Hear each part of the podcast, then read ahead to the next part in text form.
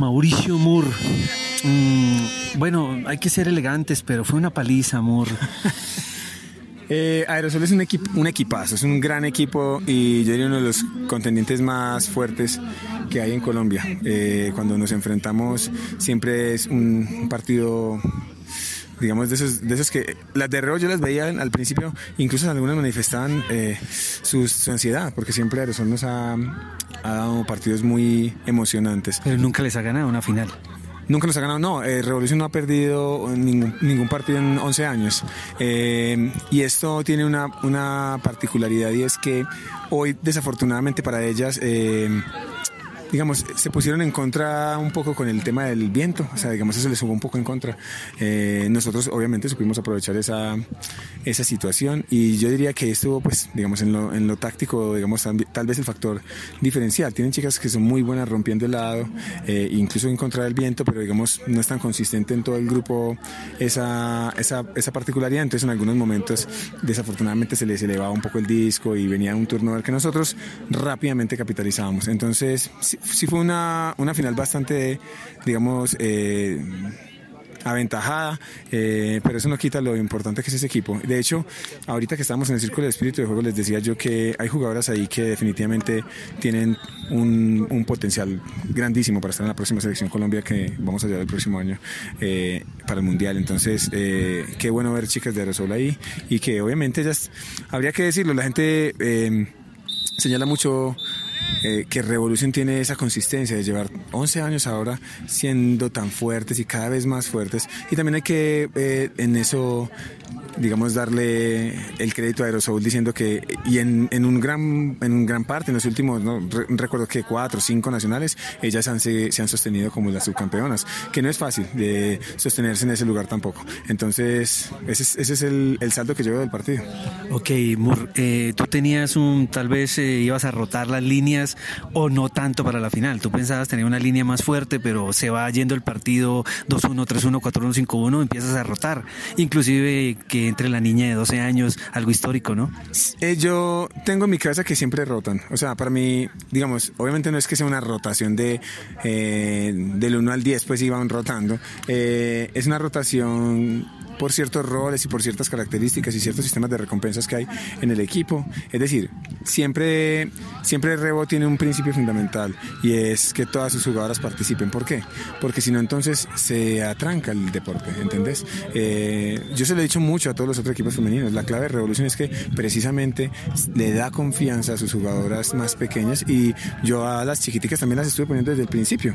Aunque, aunque el partido estaba apretado, igual entraban y, se tomaban sus puntos. ¿Por qué? Porque esa es la nueva generación que está acercándose. Y ahí está ese otro grupo que está en Revelation. Tenemos otras 15, 16 chicas sub-20 que ya también están acercándose a ese nivel. Y la única forma de que esas chicas cojan el temperamento, la actitud, la sí, el criterio, la única forma es jugar partidos de este tipo. O sea, uno no se vuelve un jugador de finales si solamente se la pasa jugando torneos de barrio.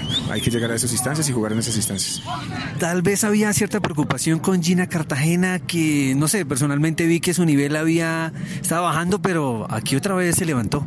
la Gina Cartagena. Eh, Gina Cartagena es un fenómeno eh, en, el mundo, en el mundo del Ultimate. Y con Gina hay otras, pues, o sea, en Revo hay, yo podría decir que hay varias jugadoras en, en Revolución que han armado un mito o sea, Gina es tal vez para mí la jugadora que ha destacado más a nivel mundial en toda la historia. Gina fue la primera jugadora que quedó eh, MVP en dos mundiales consecutivos. Eso es una cosa histórica. Y además, eh, su nivel de juego, o sea, su malicia, su malicia en el buen sentido de la palabra, claro está, su actitud. Es una jugadora que siempre recibe el disco. Eh, yo diría, lo que pasa es que no podría decir si está mejor, entonces estaba peor. Pues yo no sé si estaba peor. Yo lo que podría decir es que ahora está en un nivel muy, muy elevado. Se le vio hoy en el trabajo de armadoras. Ella casi nunca le he mandado a, defender armadoras, ella siempre ha defendido cortadoras y hoy hizo un trabajo impresionante defendiendo a Natalia Gómez, que es una excelentísima armadora. Por, por ella pasan todos los discos del, del, partido y cuando decimos pasan todos los discos, yo diría que la jugadora que más recibe en, en el torneo.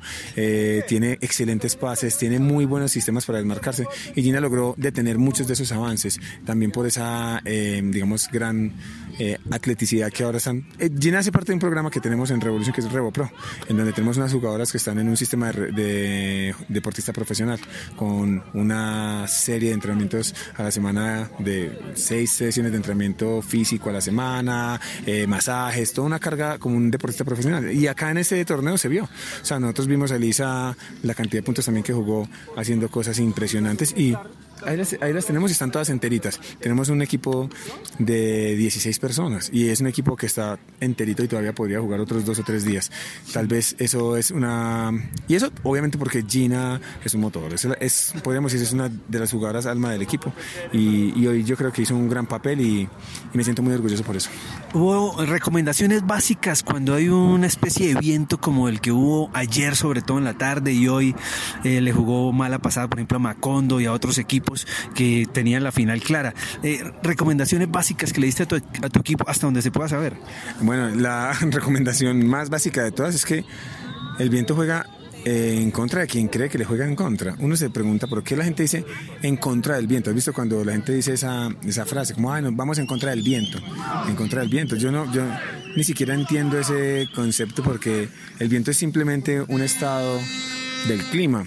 Y, está ahí para los dos, además. O sea, no es que a un lado venta y al otro no. Eh, yo entendería que lo más importante es ponerse a favor del viento. Eh, y yo creo que esa es una de las cosas que Guerrero siempre ha considerado. El viento, la lluvia, el calor. Eh, o sea, todos los elementos que están en la naturaleza juegan a nuestro favor. Y siempre hemos considerado que todo eso juega a nuestro favor. Está, y nosotros tenemos una relación muy bonita en donde eso además queda inscrito, porque para nosotros es fundamental sentir que todo el, viento, si lo, sentís en esta dirección, te está diciendo algo, te está apoyando algo. Eh, de hecho, el primer punto nosotros empezamos atacando con el viento en, esa, en nuestra dirección. Y nosotros lo que hacíamos en esa situación era genial. Y, todo el mundo diría, uy, van con el viento en contra. No, vamos con el viento a favor, porque es que en la segunda mitad el otro equipo va a tener ese mismo viento. Ahora, nosotros tenemos habilidades muy, muy, o sea, tenemos grandes habilidades para ir con ese viento, entonces vamos a anotar, entramos, anotamos con ese viento y después rápidamente vino el break porque al otro equipo le costaba más ese, ese sistema de viento. Entonces, básicamente es ponerse de favor, a favor o ponerse del lado del viento.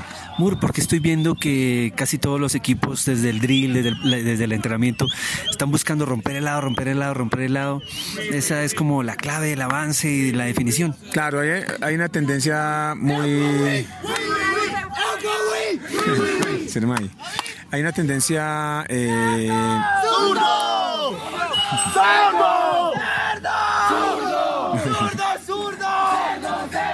Bueno, hay una tendencia. En este momento va a empezar la final, Euforia contra Uro. Uro por casi su quinto título seguido, el departamento del Tolima en masculino.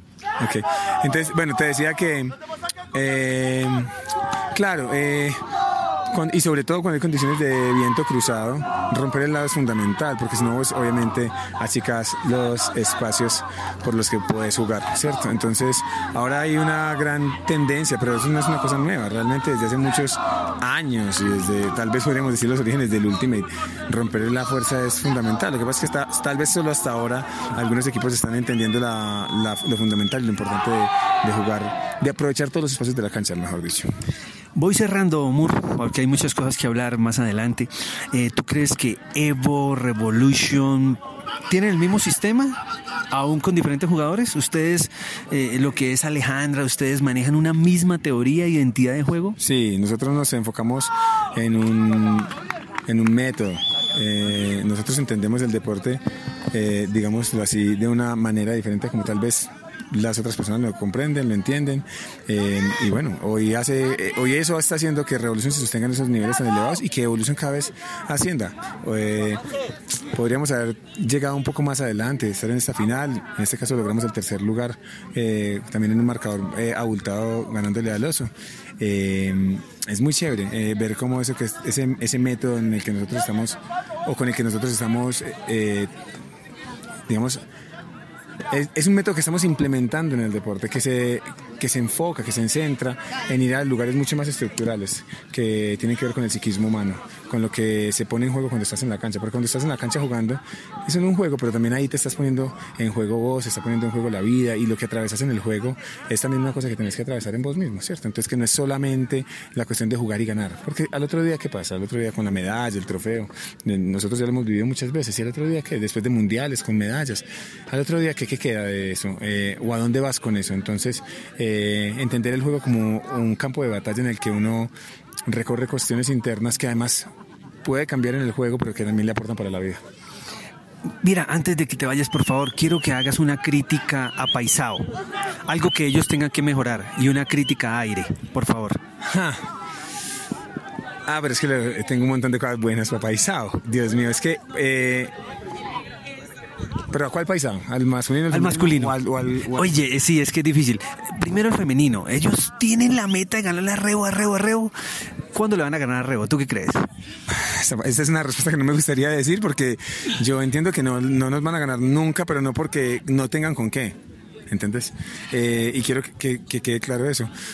Pero hoy yo hablé mucho con Juan P. este fin de semana y, y yo tenía, sinceramente, tenía muchas ganas de que fuera paisado el contendiente de la final. Eh, cada vez veo mejorando ese equipo significativamente y veo que en el parte femenino las veo cada vez eh, digamos, algunas jugadoras cada vez más sólidas y además el, proceso como tal de paisado, como estructura, digamos, como eh, programa, es una cosa maravillosa. O sea, es, tal vez de los pocos eh, programas que tienen tantas categorías, tantos deportistas. O sea, a mí, me, hace sentir muy orgulloso por lo que están haciendo por nuestra región, paisado. Y, y creo que bueno, si, si crees el lugar en donde creo que pueden eh, mejorar, digamos, la cuestión que podrían eh, implementar, y no solamente paisado, sino creo que sirve también para aire, es el tema de lo mental, precisamente que es en donde nosotros trabajamos tanto.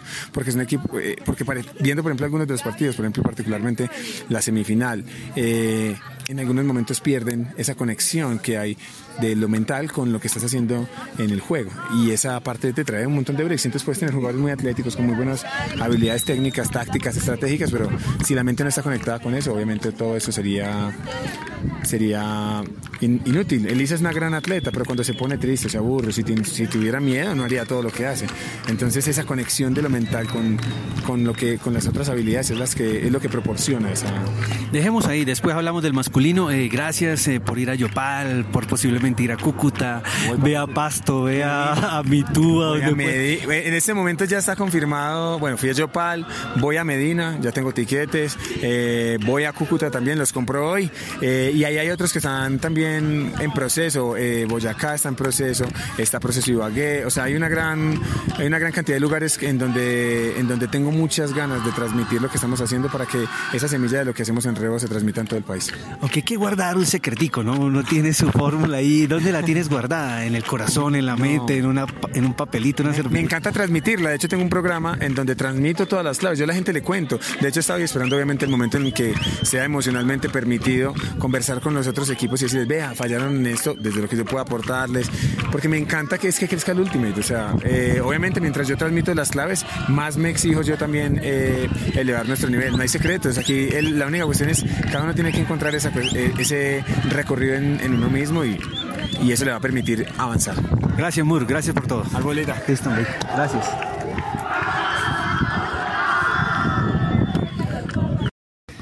Bueno, fueron 13 minutos de entrevista con Mauricio Moore. La verdad pueden ser horas. Hay que estar muy bien preparado para enfrentar eh, un diálogo con Mauricio Moore, el técnico más exitoso del último y colombiano. Ya lo dijo, 11 años sin perder. Revolution. No solo campeón nacional, su meta es ser campeón mundial. Dios les bendiga en esa meta.